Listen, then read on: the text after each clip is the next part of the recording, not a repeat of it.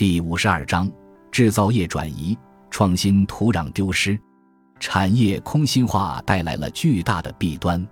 美国精英们认为，最大的弊端是就业流失导致中产阶层萎缩，消费不振，经济活力不足。一九六零年时，美国经济和美国制造业在全球的影响力达到顶峰。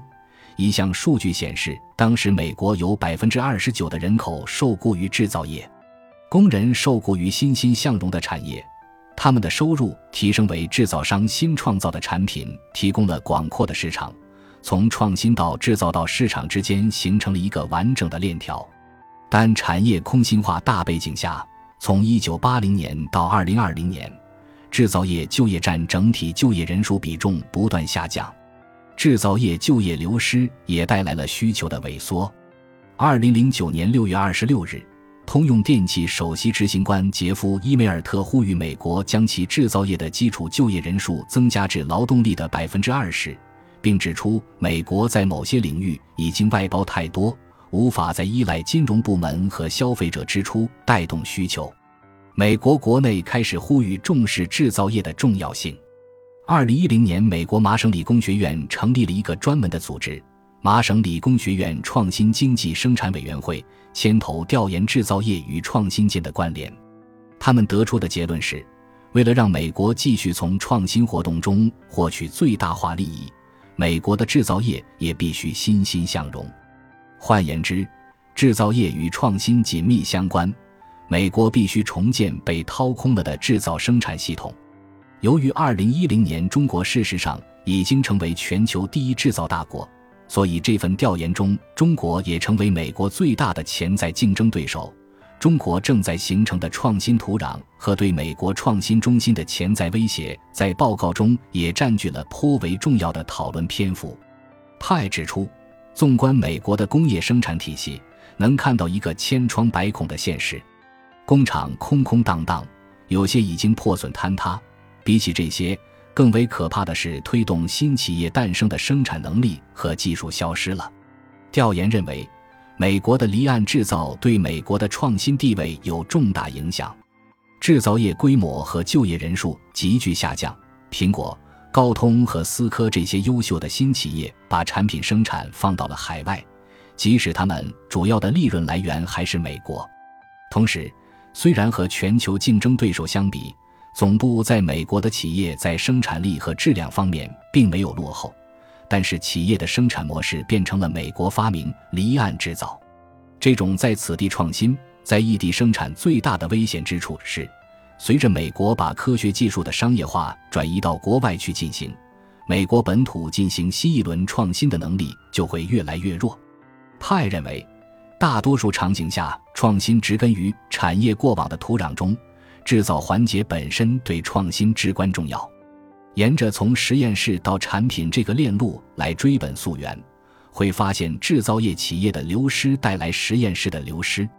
颠覆行业传统的巨大创新可能源自发明者和制造商之间的互动。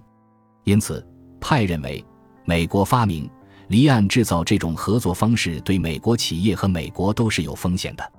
他们担心持续让中国把控生产制造环节，随着中国市场的壮大。对投资者的吸引力增加，可能会让中国从依靠廉价劳动力和低成本产品来获得市场优势，进化成新的创新中心。这个组织将中国的创新模式解读为：中国具备把知识密集型创新市场化的专长，具备逆向工程能力，即把一个成熟的产品重新设计，使它变得更快、更有效率。他们总结为。中国能够把先进复杂的产品设计迅速推动到规模生产和商业化的阶段，同时，中国也擅长按照设计生产出一个全新的产品，或者设立一个全新的生产流程。一旦中国市场壮大起来，围绕着中国市场本身，企业能不断进行产品创新。这些逆向的创新过程可能会导致下一轮的产业革命的标准性创新发生在中国。换言之，他们担心的是中国打通创新制造市场的链条，最终让创新过程由美国发明离岸制造变成为离岸制造离岸创新。两位研究美国创新机制的学者威廉姆邦维利安和彼得辛格将创新的方式做了归类，得出的结论是，无论是此前日本还是当下中国的做法，都是一种从产业出发的创新模式。